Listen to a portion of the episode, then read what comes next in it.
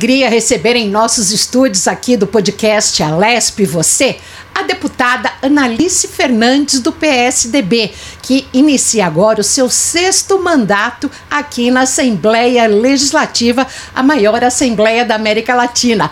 Muito obrigada pela participação aqui aos estúdios da segunda temporada do podcast.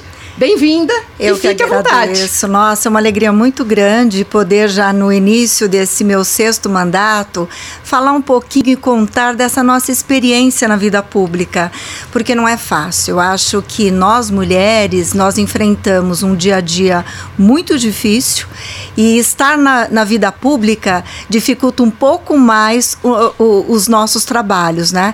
E eu sou uma pessoa muito dedicada, eu sou é, uma, uma pessoa pessoa que gosta da casa, gosta e curte demais a família, é, ame e valoriza a, as amizades, gosto no final de semana, inclusive, de cozinhar um pouquinho, eu juntamente com meu marido, com o Fernando.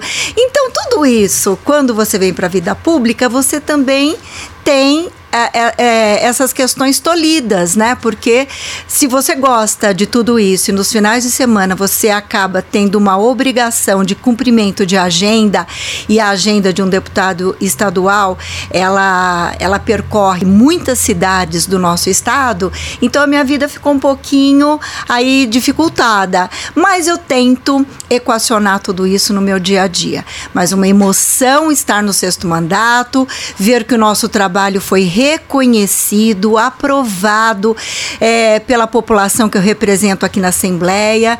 E eu tenho, na verdade, uma atuação é, muito peculiar, né?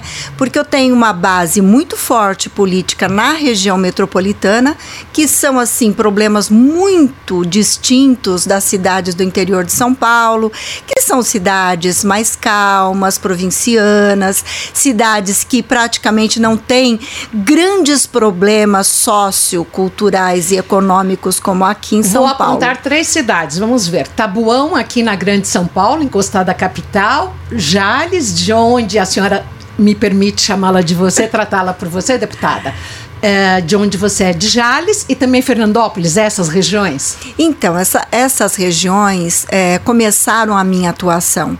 Eu praticamente, é, esse desejo político e a vinda e a entrada na vida pública, ela se deu praticamente em Taboão da Serra, quando eu comecei a trabalhar como é, diretora da, da, da saúde da cidade e fazendo um trabalho muito voltado para o crescimento e desenvolvimento da, da da saúde.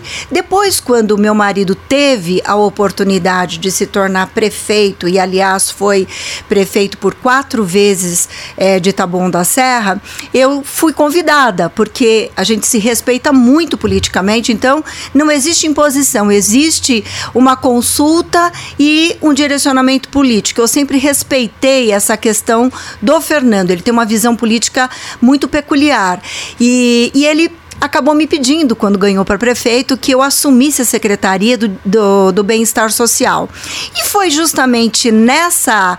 É, é, como nessa que eu diria? Atuada. Nessa atuada, nesse trabalho peculiar, que eu acabei trabalhando muito de perto com as mulheres é, de Taboão da Serra, que naquela época eu é, observando uma pesquisa que tinha sido feita na cidade, nós tínhamos ainda um número muito acentuado de mulheres semi-alfabetizadas e analfabetas, sabe? Isso me incomodou profundamente, porque eram mulheres que às vezes é, eram arrimos de família e acabavam sendo direcionadas apenas como empregadas domésticas, que é o, o, o mercado que a gente enfrenta no dia de hoje.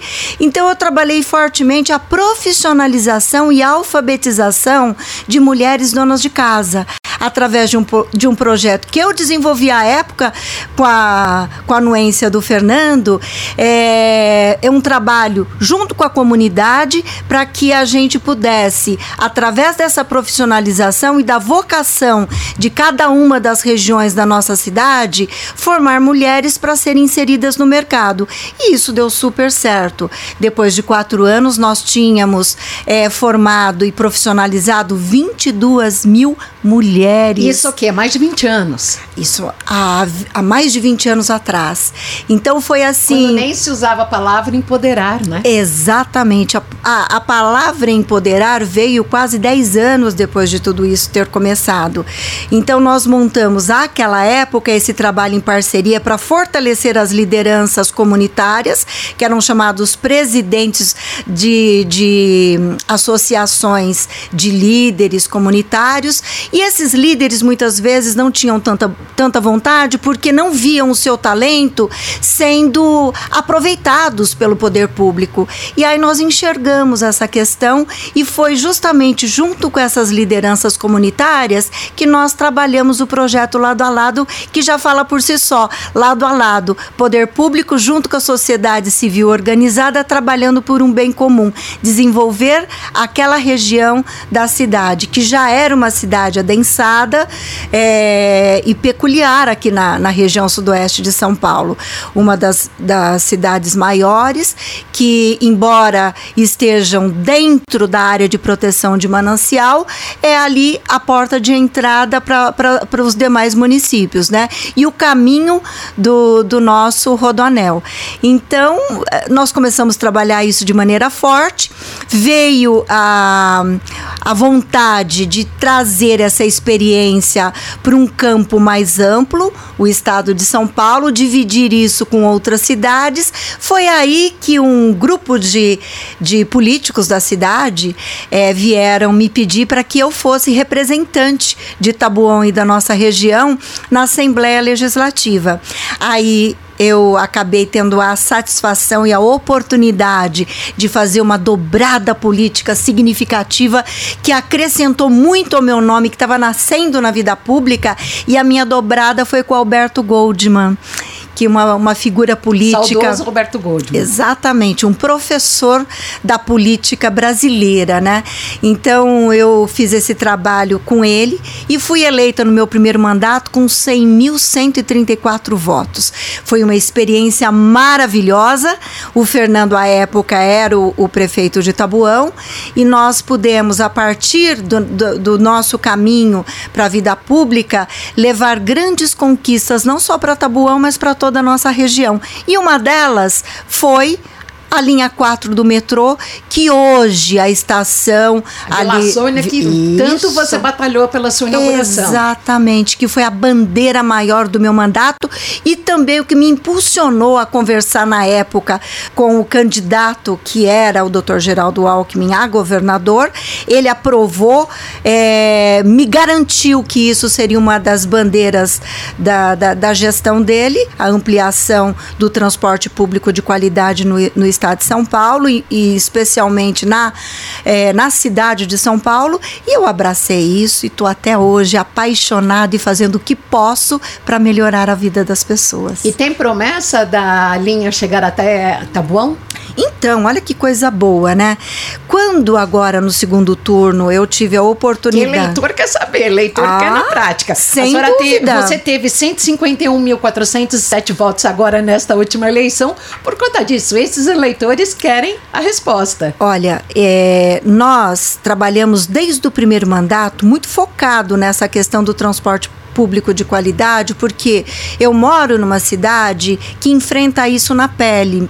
O, o trabalhador que sai de madrugada para poder chegar em São Paulo, mulheres que deixam os filhos com o vizinho na creche, sabe? E tem um período muito grande dentro do transporte público, porque transporte público é, em São Paulo ele é deficitário, ele é difícil. E então eu comprei essa luta para que nós pudéssemos levar de desenvolvimento para a nossa região, mas também melhorar a qualidade de vida dessas pessoas. E as mulheres me cobram muito, em especial as mulheres. Analice como é que vai a nossa linha 4. E elas acompanham essa nossa luta desde o início, porque foi difícil. Nós tivemos aí grandes intercorrências na linha 4, uma das linhas mais importantes de metrô de São Paulo, que faz a interligação com, com as demais linhas. E, e eu tive a oportunidade oportunidade né, de acompanhar desde perto, e eu gosto de frisar muito que a, a, a linha 4 era apenas um traçado e ela terminaria na estação, ali na, no no, no, no Vila Sônia. Não, no, no Vila Sônia. E no Vila Sônia seria só um pátio de manobras. Olha que coisa! E nós começamos a trabalhar essa questão para que a linha 4 fosse a primeira estação realmente metropolitana. A cruzar o município. Exatamente. Então, eu venho batalhando, lutando, inclusive em plenário, é, junto às outras lideranças partidárias, para que quando o governo precisou, ao longo de todos esses anos, contrair, inclusive, financiamento para que a gente tivesse poder aquisitivo para continuar essa, esse projeto, eu atuei muito nos bastidores aqui na Assembleia para garantia de ter investimentos internacionais, porque o governo de São Paulo sempre atuou muito sozinho, com dinheiro próprio, do recurso do Tesouro Estadual, sem uma participação efetiva do governo federal. Então, é uma linha que ela também além de ter algumas intercorrências, ela é, se privou de ter sido inaugurada há mais tempo por falta de investimento, investimentos do governo federal, que poderia, ao longo de todos esses anos, ser um pouco mais parceiro né, do governo de São Paulo. Mas como São Paulo, politicamente, sempre fez um contraponto, porque o, os partidos políticos mais fortes até então sempre foram PT e PSDB, que sempre fizeram um enfrentamento em nível nacional muito forte. E então, por conta dessas questões políticas, São Paulo muitas vezes também foi penalizado. É, e eu espero que agora isso não aconteça mais, né? Então, aconteceu e, e, nós temos que trabalhar nessa direção. Mas eu parei a, o meu raciocínio na importância do nosso trabalho para transformar esse pátio de manobras em estação. E isso foi um ganho para a nossa região. Nós estamos a apenas dois quilômetros ali do Vila Sônia. E, e o túnel já tem, é, já está muito pertinho é, de ter a sua estação inaugurada em Taboão da Serra. E eu estava falando para você que esse foi um compromisso para que eu apoie apoiasse o atual governador Tarcísio de Freitas no segundo turno. Por quê? Porque eu preciso dar uma resposta para os nossos eleitores. E, e essa foi a condição. Ele gravou na oportunidade um vídeo dizendo que isso estava no plano de governo dele e que ele realmente é, levaria a linha 4 até Taboão da Serra. E eu, mais do que depressa, já, me, já assumi o um compromisso com ele e comecei a trabalhar, porque nós defendemos a população e a nossa região. Então, se eu tive essa oportunidade de fazer uma conversa boa e isso é, vai beneficiar toda a população, lógico, assumi imediatamente. Então, agora eu estou cobrando e olhando ali com lupa para que isso realmente aconteça. E está perto de acontecer. Quem nos assiste vai ficar muito otimista, como eu venho falando constantemente em todas as minhas oportunidades.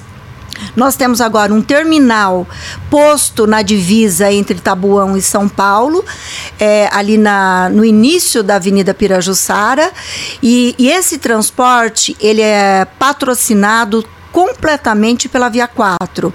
Então, os ônibus é, saem de Tabuão, são nove ônibus atualmente saindo de Tabuão e levando os passageiros gratuitamente hum. até a estação Vila Sônia do metrô, até que a nossa fique pronta e aí sim nós vamos comemorar em grande estilo. E onde deve ser essa nova estação Tabuão?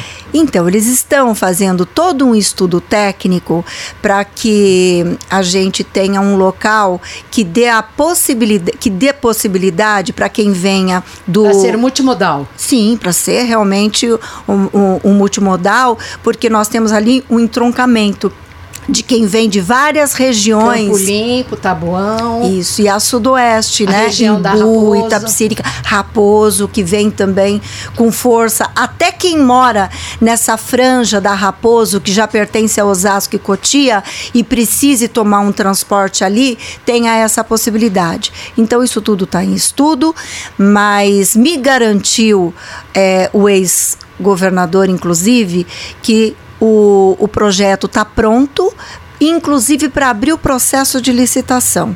E eu estou muito feliz com isso. A gente não pode apontar local, porque você sabe que existe uma especulação Ação. imobiliária imensa, então isso é guardado a sete chaves ainda.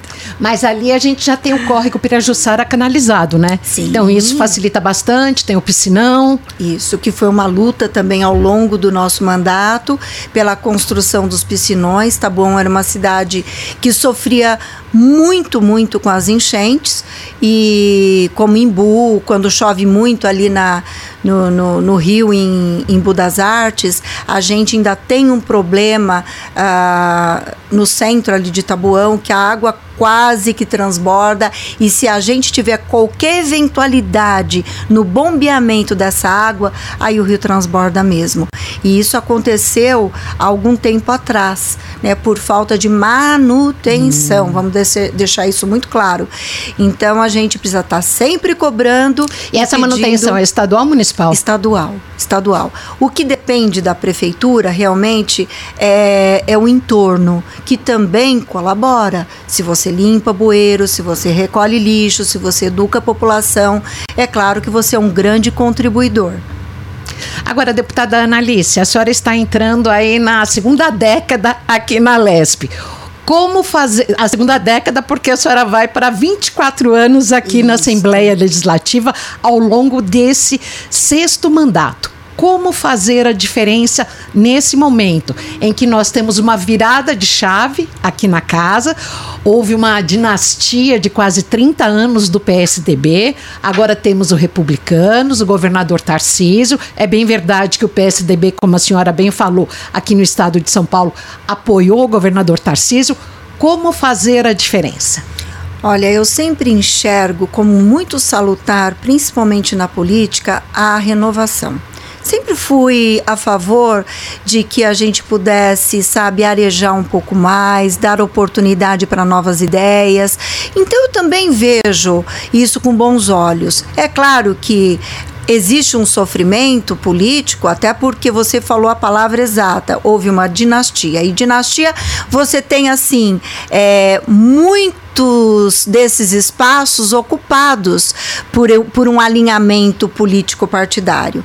Então agora nós estamos em novas tratativas e isso não deixa de, de motivar uma pessoa que está aí é, na, numa segunda década, né? Nós estamos construindo, inclusive porque agora existe um outro direcionamento partidário com a nova possibilidade das federações, de incorporações partidárias, de uma série de questões que foi a lei agora de 2021. Nós estamos assim num novo modelo político sendo discutido e o diálogo na vida pública ele é fundamental fundamental. Se você não fizer, você acaba sendo isolado. E você tem que ceder aqui, ali, para você crescer, inclusive, e ganhar um pouco mais de conhecimento e de entendimento no seu dia a dia. E eu estou nessa construção. Para mim, é uma novidade, é gostoso, eu estou animada, essa é a palavra. E vou aqui dentro da casa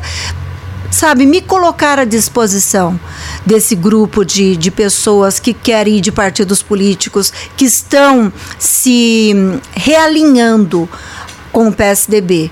Nós fizemos agora essa federação nesse processo eleitoral né, pro, pro eleitor isso é uma novidade, até um palavrão que ninguém conhece. Por que federação? Porque antes nós tínhamos só o, uma eleição, às vezes, é, na proporcional.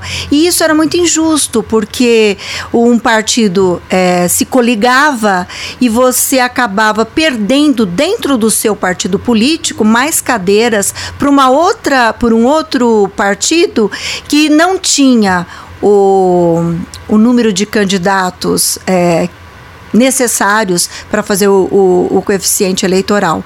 Então a gente foi muito penalizado ao longo desses anos. O PSDB sempre cedeu, sempre cedeu para fazer uma composição maior por conta de atender e, a, e colaborar com o candidato majoritário. Então nós estamos vivendo agora uma experiência única. Nós fizemos essa federação com cidadania, que também tem um alinhamento político, partidário, doutrinário muito semelhante ao nosso nosso. E por conta disso, nós fizemos a federação. E a federação, você é obrigada a se manter fiel a ela durante, pelos próximos quatro anos. Então, e o partido que não cumprir essa regra básica da federação, ele sofre uma punição e ele fica sem poder fazer uso do fundo partidário. Hum. Então, ninguém quer cair nesse, nesse problema de ser punido. Então, nós estamos fazendo agora todo esse, esse trabalho aqui na casa junto com o Cidadania, embora o Cidadania tenha é, respeitado a, a sua filosofia partidária, eles têm o espaço do Cidadania e o PSDB tem o seu espaço também. Mas em plenário, politicamente falando, nós caminhamos juntos o, o tempo todo. E agora existe também uma possibilidade de, um, um leque mais amplo para que essa federação cresça ainda mais. E se isso vier a se concretizar, o PSDB e o Cidadania, nossa federação, que hoje é a terceira bancada da casa, pode vir a ser a primeira bancada junto com a bancada maior hoje, que é o PL.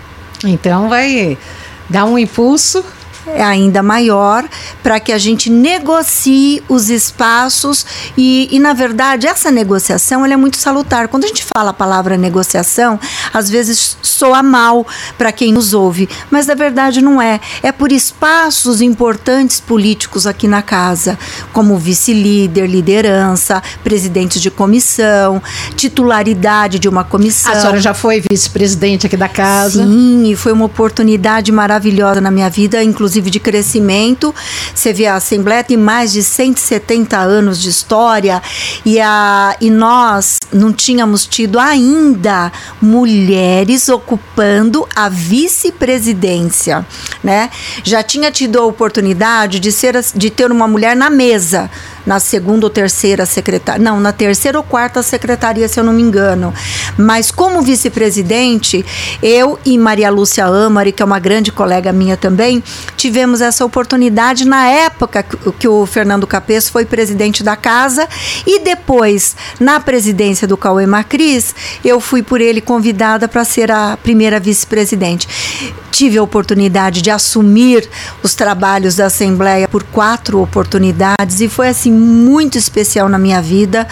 E, e claro tudo isso é para um é para um crescimento para um desenvolvimento inclusive nas tratativas partidárias aqui dentro. Nós temos ainda uma política muito focada e machista. A gente sabe de tudo isso. Então com um jeitinho né e com maneiras e modos a gente vai chegando aqui ali e vai ocupando esses espaços também. Quando você entrou há 20 anos, quantas mulheres tinham? Nós éramos, se eu não me engano, em nove mulheres. Chegamos a 11, caímos para 7. E agora 25. É, tivemos 17, agora 25. Então é um momento precioso que nós enxergamos que o eleitorado, que é o maior eleitorado do país, que é o eleitorado feminino, está vendo a possibilidade e colaborando para que as nossas mulheres tenham de fato esse papel que é significativo na luta pela igualdade, pela justiça social, que nós carregamos isso muito forte dentro da gente, né? De justiça. Eu tenho uma coisa comigo que é muito peculiar também. É, quando eu vejo uma injustiça acontecendo, às vezes o assunto não tem nada a ver comigo, eu caio dentro para lutar por aquele que eu vejo que é mais fraco na situação. Então acho que isso me motivou muito também a vir para a política, porque a política ela é um, uma ferramenta maravilhosa quando bem utilizada de transformação, de esperança e de justiça. E é por essa política que eu venho lutando durante esses 20 anos. Como você vê os mandatos coletivos? Olha, eu vejo também como um, um, um grande fortalecimento para a participação das mulheres na casa. Nós enxergamos esse caminho e isso foi muito bom. A mulher negra, a mulher. É, que defende, por exemplo, alguns segmentos uh, da, da, da, nossa sociedade, como o, grupo LGBTQI. É, então, sabe, são mulheres que, ou homens que sabe, no dia a dia teriam grandes dificuldades por conta de uma sociedade ainda muito é, restritiva, preconceituosa. Então eu eu vejo isso como um ganho. Eu, eu gosto demais dessa possibilidade, inclusive tenho incentivado é, principalmente as mulheres no mandato coletivo em nível municipal, que elas são as que mais problemas encontram eu no dia a dia. Eu conheço um grupo de Cotia que é muito ativo. É. Então, isso é, é, é fabuloso, gente. Eu acho que é rico porque são pessoas que cada uma delas vem com uma peculiaridade, uma demanda, com uma demanda específica. Então, agrega valor para o mandato, a discussão se torna muito mais ampla e rica. Então eu, eu sou muito a favor e, e, e promulgo isso em todos os momentos que tenho oportunidade. Deputada, ao longo desses seus seis mandatos, iniciando o sexto agora, quais foram as principais leis em defesa da mulher que a senhora conseguiu aprovar? Olha, a que mais é, trouxe dividendo político, apesar que as outras foram importantíssimas, mas houve a precursora de todo esse trabalho, que é a 14.545 de 2011. Nós chegamos aqui na casa com essa bandeira de fazer com que a, a mulher que era vítima um, fosse que esse crime fosse, na verdade, tipificado quando detectado. E isso não acontecia pela Secretaria de Segurança.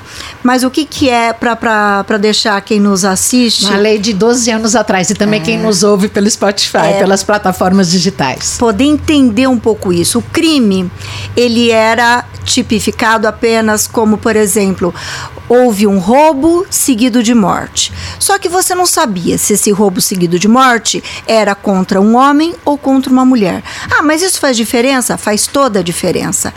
Por quê? Porque muitas vezes o, o crime contra a mulher ele acontecia e ele era camuflado por um crime não tipificado corretamente por gênero. Corporal. Isso.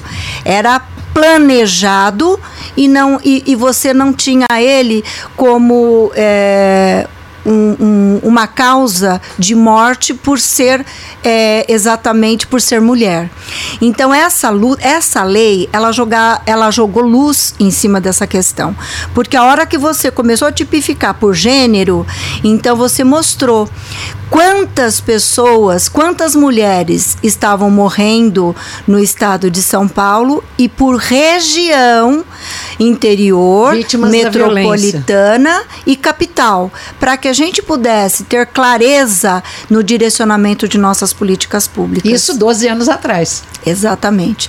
E eu me lembro que o governador na época falou, Annalise, essa lei para mim é importantíssima. Aliás, ela foi capa da Secretaria de Segurança Pública por um bom tempo e todo mundo ia lá clicar e acessar para ver quantos crimes estavam sendo cometidos contra a mulher a partir do momento que ela foi sancionada. Na época já se falava feminicídio também? Isso que eu ia te falar, não usava a palavra feminicídio, o termo. o termo. Isso veio e também é um termo muito recente, né? Da época da pandemia, né? Exatamente. E então a secretaria ficou muito tempo segurando para sancionar a lei. Nós tivemos que fazer um trabalho muito grande junto ao governo para colocar isso em prática, mas foi o que propiciou realmente é, a gente pensar em outras políticas públicas e outras leis. Inclusive, uma delas que me, que me trouxe assim um, um, alento, né? Que era a mulher que em medida protetiva, que é outro caso gravíssimo. A mulher em medida protetiva, para quem nos assiste, era a mulher que chegava no juiz e recebia essa medida protetiva num papel escrito. E ela era obrigada a guardar esse papel na bolsa, aonde o mais próximo e seguro. Só que muitas vezes essa medida protetiva, ora, era encontrada e rasgada pelo marido, pelo, pelo, agressor. Pelo agressor, que muitas vezes é o da própria casa. Então ela tinha essa medida protetiva rasgada e ela tinha que entrar novamente num pedido junto Nossa. a uma não gente era uma vida assim era, um, era, era uma saga era uma luta E quando isso chegou ao meu conhecimento por algumas mulheres, me incomodou muito. Conversei com o MP, conversei e já com... na era da informatização. Exato. Isso que me incomodava. Falava, gente, mas por que, que isso não pode ser informatizado? Medida protetiva é uma coisa que tem que entrar num sistema e informar a Secretaria de Segurança na hora o fórum informa, o, a Secretaria de Segurança já informa as delegacias, as DDMs e as delegacias de polícia, de distritos de polícia. E também nos tablets do policial. Porque aquele que faz a ronda, quando a mulher vira para ele e fala, eu tenho medida protetiva, ela tinha que provar que ela estava com medida protetiva. E não bastava ela falar da medida. Então, era um problema muito sério que nós conseguimos através de uma lei que propiciou a, a, a, digitalização desse processo todo no Estado e favoreceu as nossas mulheres. Então, são duas leis que, a meu ver, importantes. No final do ano passado, nós tivemos também sancionado uma outra lei que a mulher que, que sofreu um abuso, todas as vezes que a mulher é vítima de violência, ela vai para onde? O caminho é passar pelo IML. Só que ela ficava numa fila de espera no IML, que é um local difícil de você acompanhar numa fila tá? E não era só mulher vítima de violência, uma, uma criança. criança. um adolescente, uma adolescente, um menino, uma menina, não importa. Então ficava ali numa, numa situação muito de penúria, aguardando o seu atendimento. E num local pesado, extremamente difícil. Então nós conseguimos também priorizar esse atendimento. Essa lei foi do ano passado, foi sancionada e foi um ganho. Mulheres vítimas de violência e crianças, é, elas têm prioridades hoje na hora do exame de corpo de delito. Mas ainda assim, a gente vê pela imprensa que ainda tem muito erro sendo cometido no que diz respeito às as, as entidades que registram a violência da mulher, né? Ah, sem dúvida, né? Por que, que eu falo que existe ainda esses erros? Porque a gente carrega é, na nossa sociedade preconceitos, acham ainda que a mulher é provocou a, a situação, roupa. sabe? Isso, gente, é, uma, é, é a um roupa, assunto, local, ter isso, abusado da bebida. Isso. Então, como se a mulher tivesse que ter um padrão realmente de comportamento em todos os sentidos, de comportamento é, e, e, e tolir o seu desejo, a sua vontade, inclusive na sua vestimenta. Então, é, ela é medida, avaliada e cobrada por conta de um rótulo imposto pela sociedade sociedade. E isso vai, vai sendo trabalhado ao longo de todos esses anos de uma maneira muito lenta. Nós temos ainda um longo caminho a ser per percorrido e é por isso que nós estamos constantemente falando sobre essa questão todos os anos no Dia Internacional da Mulher, que é uma luta constante nossa, sabe, para que a, a conscientização da denúncia ela, ela consiga alcançar o maior número de mulheres, a, a sociedade comece a elaborar um pouco mais tudo isso. Nós tivemos aqui na Assembleia um mandato muito pedagógico, que foi o um mandato passado, que nós enfrentávamos problemas aqui dentro e eram problemas que eram camuflados sabe? É, é ruim a gente falar, mas eu senti isso na pele muitas vezes aqui na casa. Mas o mandato passado jogou luz em cima de tudo isso e a gente começou a escancarar esse problema aqui dentro. Então hoje eu vejo os próprios é, parlamentares é, tendo um pouco mais de cuidado no trato com as deputadas, sabe, com, com outros segmentos que estão aqui sendo muito bem representados. Valorizou-se a ética? Isso valorizou-se a ética e começou a olhar para ela de uma outra maneira, sabe? Não com aquele. com, a, com, com o desdém. Isso. Com, eu acho que essa é a palavra, com desdém. E nunca o conselho de ética dessa casa trabalhou tanto e com tanta propriedade como nesse mandato passado. E o que seguir fazendo agora pelas mulheres nesse mandato? O que, que a senhora tem na gaveta? Então, Eu sugeri, inclusive, no dia da posse, que nós tivéssemos é, um cuidado e olhasse é, para esse nicho que é tão forte hoje aqui da casa, que são 25 cadeiras. Eu acho que a nós, nós temos uma contribuição valorosa a dar, nós temos um, um olhar diferente para contribuir, nós temos a, a, a nossa boa vontade, porque a mulher em si, a gente tem um compromisso muito grande no nosso dia a dia, que é uma peculiaridade também da mulher, não sou eu que estou falando. Quando você faz pesquisas eleitorais, pesquisas da nossa sociedade, isso aponta muito fortemente para um compromisso sério, forte de palavra é, e de justiça que nós mulheres carregamos no nosso traço. E, e isso eu acho que dá para também para contribuir de uma maneira significativa aqui na casa. Mas algum projeto específico a senhora já pensa? Olha, eu, eu sempre bato na tecla do fortalecimento do papel que as mulheres exercem aqui na casa. Eu fico. É, cobrando, inclusive, para que a gente se reúna mais vezes, conversemos mais sobre a nossa participação aqui dentro. Nós temos hoje uma mesa com muitos cargos e nenhuma mulher participando dela, sabe?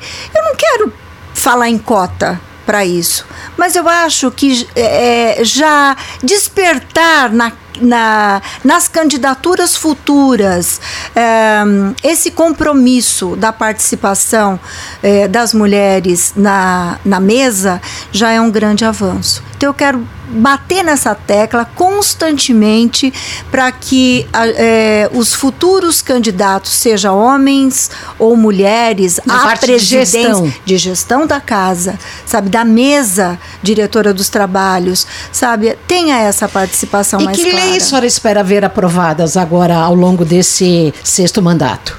Olha, suas leis, leis de sua autoria.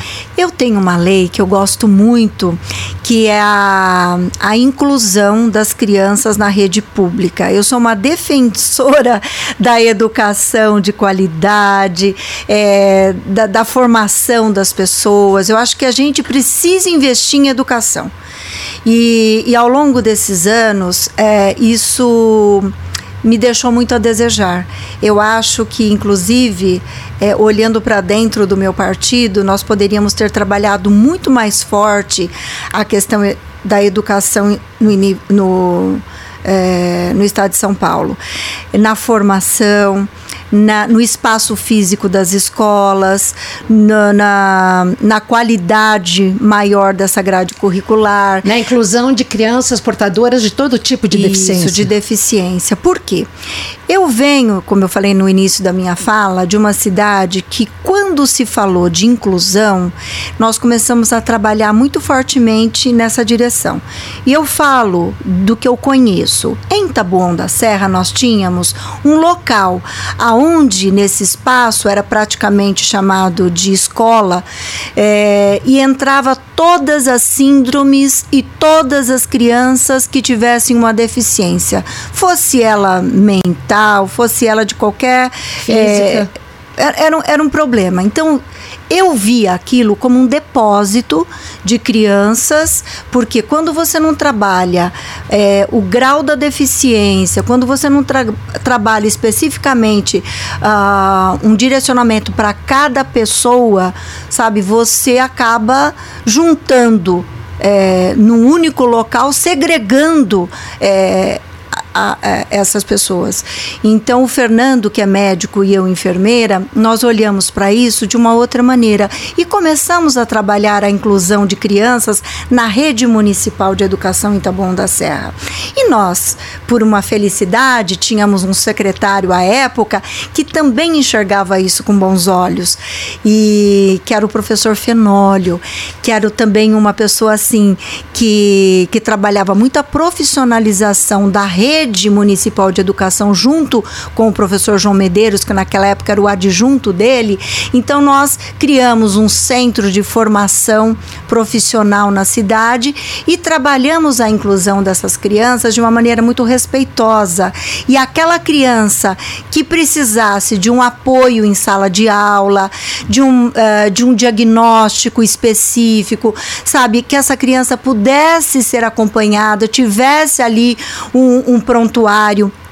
E é esse projeto que eu quero trazer resumidamente para o nosso estado de São Paulo e venho batendo nessa tecla. Não tive sucesso no governo anterior, mas espero ter nesse. Estou esperando uma oportunidade para conversar agora com o atual secretário Renato Feder, é, para que a gente pense nessa possibilidade, porque existe assim uma tristeza muito grande é, por parte das mães que têm filhos especiais. Atípicos, né? Exato. De levar essa criança, a hora que ela deixa a rede municipal para a rede estadual, quantas crianças chegavam pedindo, pelo amor de Deus, para que fossem repetidas de ano para permanecer na rede municipal. Gente, isso cortava meu coração, porque a mãe não quer ver a evolução da criança, né? Isso. Como é que a mãe é, trabalha com essa questão de negar a evolução da criança? Mas ela negava não, ela negava por não ter um tratamento adequado. Por ela perceber que na rede municipal o acolhimento era maior e aquela criança era muito mais respeitada, porque quando ela, ela ia com seu filho é, numa diretoria de ensino ou numa escola escola para procurar vaga e ela verbalizava o problema da, do seu filho, já era dito: não temos vaga. Então ela, ela voltava para trás. E para não enfrentar essa dor, ela preferia deixar o filho na rede municipal. Isso aconteceu assim muitas e muitas vezes que eu percebi e foi essa dor que eu quis dividir levando e criando esse projeto de lei que eu quero ainda esse ano falar em plenário sobre ele quero muito e vou lutar para que ele é, no momento em que é, nós estamos focando essa esse olhar diferente para essas crianças é, no estado de São Paulo, essa, é, a rede estadual possa ter uma abertura muito mais ampla e pensar na formação desses profissionais, porque muitas vezes a escola recusa, recusa a vaga porque ela não se sente capaz de receber essa criança. E para ela se sentir capaz de receber, ela precisa de mais formação por parte da Secretaria de Estado. Por que, que a rede municipal consegue? O Estado também, que é mais rico, poderoso, pode conseguir também. Então, essa é a minha. Basta multiplicar informação e treinamento. Sem dúvida. E reciclar o profissional. Uhum, uhum.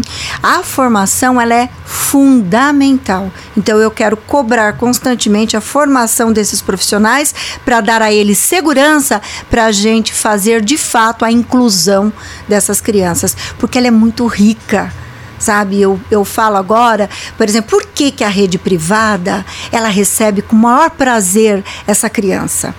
Porque ela se prepara para receber.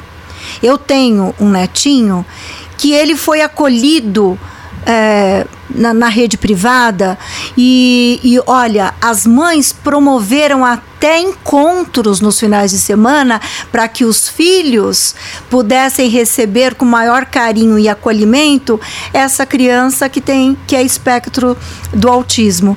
Então essas, é, esses temas hoje eles estão sendo muito mais debatidos em todas as esferas de poder. E isso é um ganho, sabe? Nós temos que falar sobre doenças raras, nós precisamos falar das deficiências, nós precisamos falar de síndromes, sabe? Para que a gente nunca possa permitir que essas crianças possam viver excluídas da nossa sociedade, escondidas dentro de casa. A senhora tem uma realidade dentro de casa com seu netinho de três anos, correto? Sim, o de cinco, de cinco. Ah, de cinco, é. o mais velho. Qual é. o nome dele? É o do meio. É o do meio, desculpa, é. a senhora tem três netos, Isso. três, cinco e seis. É. Qual o nome dele? É o Augusto. O Augusto.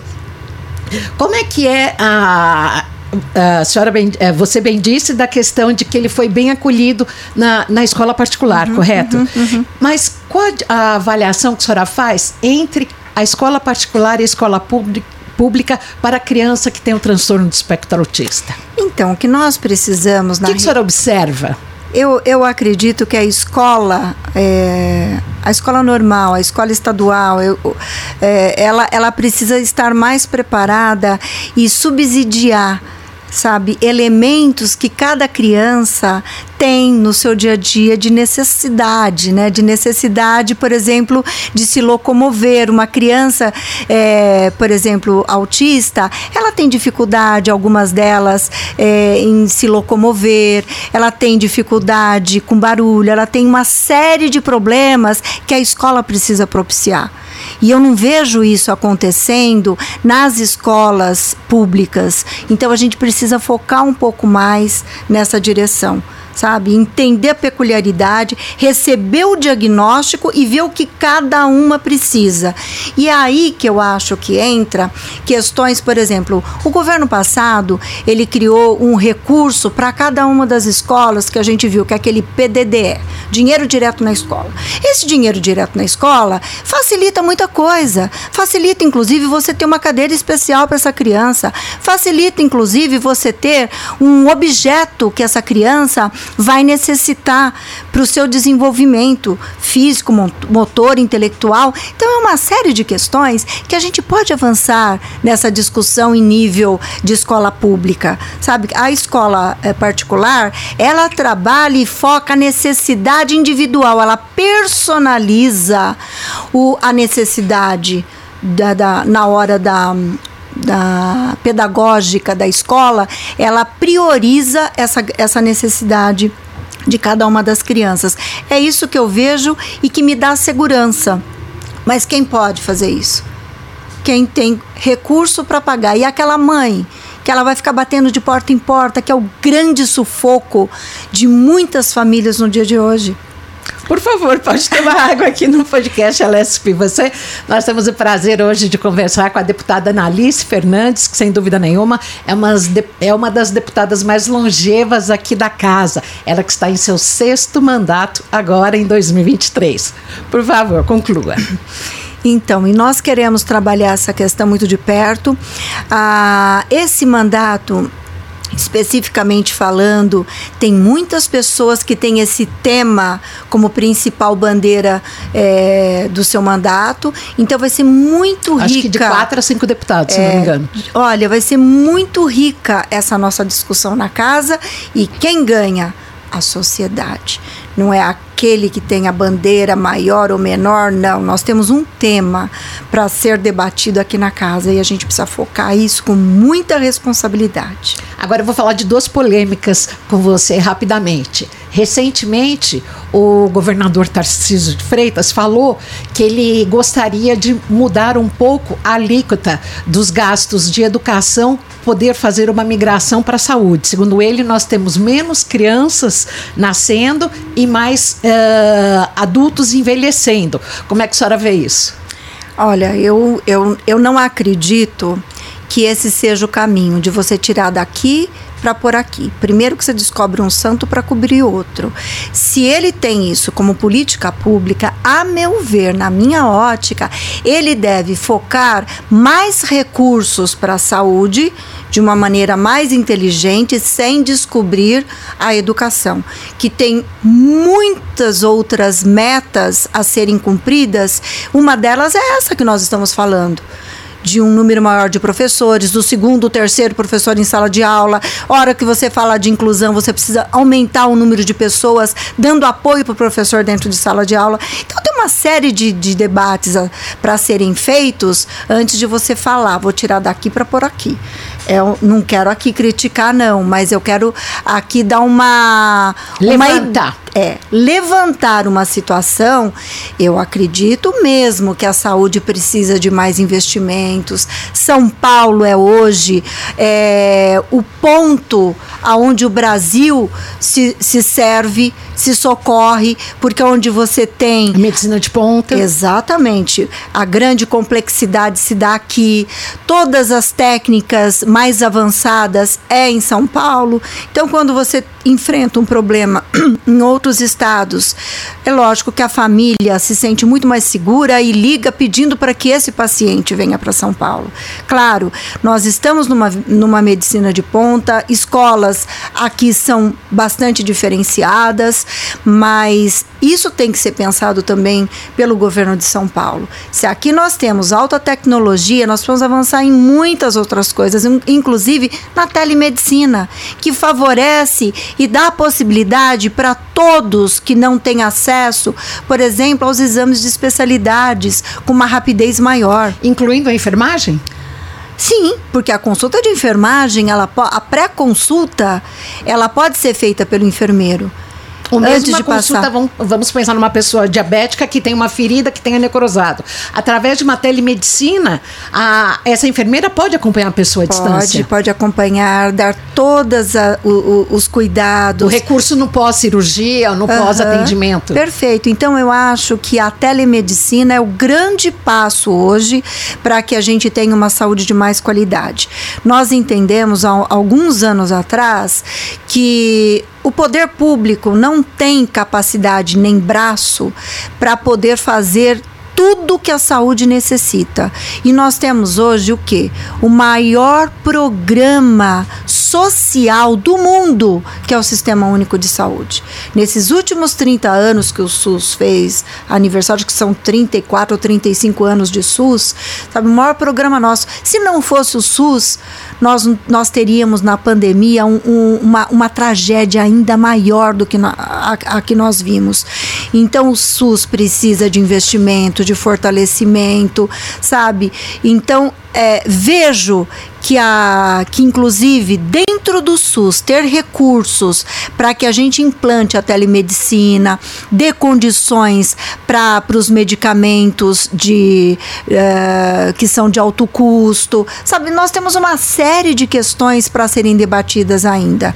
Sabe, uma delas que eu defendo aqui dentro é o fortalecimento dessa categoria que carrega a saúde nas costas, que é a nossa enfermagem. A enfermagem. Agora, e com relação à polêmica da menina menina dos olhos do governador a privatização da Sabesp? Como é que isso vai ser tratado aqui dentro? Olha, embora São Paulo seja um estado que olha para esse para essa questão, para esse tema da privatização ou concessão é, de uma maneira muito peculiar, porque São Paulo enxerga de uma outra maneira é, a, a, questão das empresas públicas, né? Eu vejo isso porque eu debato muito essa questão com, com, a, com a população nas viagens que eu faço, com classe política. Então, é, eu acho que nós vamos ter assim um grande enfrentamento porque os serviços essenciais, como é o serviço de água e esgoto, ele tem que ter resolutividade, ele tem que ter metas para serem atingidas. Nós aqui em São Paulo, eu, por exemplo, sempre defendi uma empresa como a Sabesp, nós temos funcionários maravilhosos, mas é uma empresa que ela precisa avançar cada vez mais. Por isso, o governo de São Paulo é, abriu um pouco o capital da empresa e fez com que ela se tornasse um pouco mais competitiva. É, trouxe e focou a, a Sabesp de uma maneira muito diferente de governos antes de Mário Covas. Mário Covas que deu esse olhar para a Sabesp e, e, começou a dar direcionamento para que ela não ficasse nem fosse cabide de emprego. E, e, parada no tempo. Exato. Então, a Sabesp, ela vem, ela vem se desenvolvendo, vem melhorando, mas ela precisa ter uma agilidade maior. Ou ela enxerga que ela precisa se modernizar cada vez mais e ser cobrada cada vez mais, ou ela vai ficar no tempo, sabe? E é esse debate que eu acho que vai ser crucial aqui dentro. Eu quero ver a proposta que o governo vai trazer aqui para casa. Se você quer privatizar uma empresa como essa, por que e como e o que e qual será o ganho da população. Quais serão os benefícios? É, os benefícios para o usuário que recebe a água e, o, e, e, tem o esgoto tratado. Sem eu saber, eu não posso jogar pedras. Eu quero ver qual é o ganho. Porque a minha defesa aqui é para que o cidadão do estado de São Paulo tenha melhor qualidade de saúde e água é saúde e nós precisamos expansão de rede, nós precisamos de, de, ter a certeza que a água não vai faltar. Hoje nós temos grandes áreas ainda na região metropolitana que não chega água encanada. Por quê? Porque não precisa de investimento, sabe? Precisa de um booster que leva água, tem que ter po poços, sabe? Que, que dê essa segurança para o cidadão. Olha, gente, é um, é, é, muita coisa que a gente precisa debater. Aqui no podcast A Lesp e Você, nós temos o prazer agora de fazer aquele bate-papo tradicional aqui, super informal. Como que a deputada que está há 20 anos aqui na casa tem tempo para se manter tão bonita assim? Ah, meu Deus do céu, aí é bondade sua. Porque eu acho que, primeira coisa, quando você faz o que você gosta, eu acho que os olhos brilham. Então, isso é um grande diferencial. Ter a oportunidade de comer bem não é o meu caso, porque aqui a gente não tem muito tempo, então é um lanchinho aqui, outro ali. O próprio cafezinho que a gente toma aqui o tempo todo não é muito saudável, mas isso é um pouco de genética na vida da gente, né? Mas ah, eu, eu procuro fazer um pouco de atividade física. Eu gosto muito de andar de bike quando eu posso e eu tô lá. É, numa, num lugar mais tranquilo, como na, perto da praia, né? Que é um lugar que no a gente... lazer, o que, que é. você faz com a família? Então, eu gosto muito de preparar um almoço gostoso. O que, que, você faz de gostoso? eu gosto demais. Olha, não vão dar risadinha, porque falam, ah, mas ela faz macarrão. Mas, gente, o meu macarrão é colhido na horta da minha casa. Eu tenho no meu apartamento uma hortinha. Eu tenho lá o alecrim, eu tenho o manjericão, eu tenho salsinha, cebolinha e nada melhor para dar um cheirinho mais gostoso no molho de tomate, ter o pezinho de tomate, colher lá um, um, um tomatinho e picar. Gente, isso para mim é, um, é uma delícia. Então eu gosto de fazer massa, meu molho é especial, assim diz os meus filhos e meu marido. O seu molho é maravilhoso. Parece que a gente tá comendo o, o tomatinho puro. Então eu, eu valorizo um pouco da natureza e respeito a natureza e procuro fazer essas coisas no, nos finais de semana que eu posso, ouvir uma música. Então, e, é, são, são é, coisas muito simples, mas que me dão um profundo prazer de estar com os meus filhos, noras, netos e ao lado do Fernando, que é o meu marido. Nós é, vivemos juntos há 40 anos e olha, hoje em dia. Hoje o que o Fernando faz? Então, o Fernando, ele. É, ele tá lá no, no, no, nosso escritório, ele atua muito auxiliando os meus filhos no dia a dia, na vida deles particular, mas o Fernando é um apaixonado por política. Ele me ajuda e ele novamente aí, provavelmente, é, vai se colocar como pré-candidato a prefeito da nossa cidade, Taboão da Serra, porque ele é muito querido na cidade, foi um dos primeiros médicos de Taboão da Serra e sempre teve um um trabalho muito social voltado para mudar a vida das pessoas e a saúde foi muito bem focada por ele e essa grande necessidade numa cidade tão precária como era Taboão há muitos anos atrás. E desde que ele se formou, ele foi para lá para exercer. Eu falo que é um pouco de sacerdócio isso, né? Fazer a medicina social. Então ele faz isso com muito carinho. Então ele está lá fazendo o trabalho dele e eu espero e torço para que dê certo certo, porque tudo que é, é para a política do bem e para ajudar as pessoas, tem o meu apoio. E ele é o amor da minha vida. Eu tenho uma paixão muito grande. E é gostoso porque o Fernando canta e ele adora. E você toca algum instrumento? Ah, eu tocava na igreja, né? Quando na minha juventude e tal. Então não me atrevo mais, mas sou uma apaixonada por violão, sou apaixonada por música, por pintura. É, agora eu não tenho muito tempo, mas fiz muitos quadros, né? Olho sobre tela, vendi quadros em momentos da minha vida. Então, eu, eu sou muito focada nessa coisa de decoração, de arte, música, sabe, teatro, é, cinema. E agora eu sou assim, apaixonada quando sobra um tempinho para ver uma série. Gente, quem não é apaixonado por um filme na Netflix, da Netflix, né? Então eu faço isso, curto.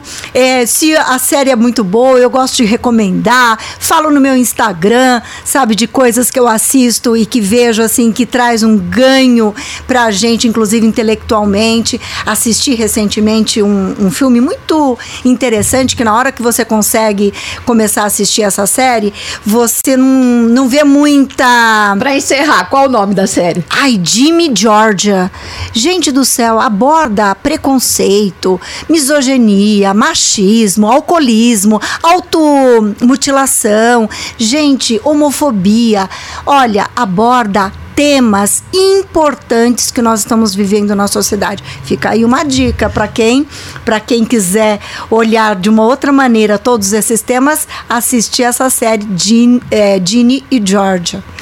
Deputada, super obrigada pela sua participação, pela sua vinda aqui aos estúdios do podcast Alesp e Você. Hoje tivemos o prazer de conversar com essa deputada tão simpática, tão atenciosa, Analice Fernandes, do PSDB, que está entrando em seu sexto mandato, há 20 anos aqui na casa. Muito obrigada. Eu agradeço e uma mensagem para quem nos assiste: que entre nas minhas redes sociais, que participem do meu mandato, porque esse mandato não é meu, ele é mandato da população, daqueles que confiam no trabalho que nós estamos fazendo e ele precisa, sabe do que? De contribuição. Não adianta o eleitor chegar perto da, da, do processo eleitoral e falar: ah, o político só vem agora. Não, você pode participar um pouco mais da vida do seu deputado deputado, do seu vereador, do seu prefeito, cobrando. E não existe ferramenta melhor hoje em dia do que as redes sociais. Então vem com a gente, participe comigo também. E olha, hoje nós tivemos trabalhos técnicos aqui, ah, como diretora de imagem, Carol Matias, na edição de eh, som. É Josélio Santos e também na, na edição de imagens o Renan Augusto. Fique sempre com a gente, toda segunda, quarta e sexta, um novo episódio do podcast A Lesp e Você, sempre no YouTube e também no Spotify, às terças e quintas, aqui na TV A Lesp.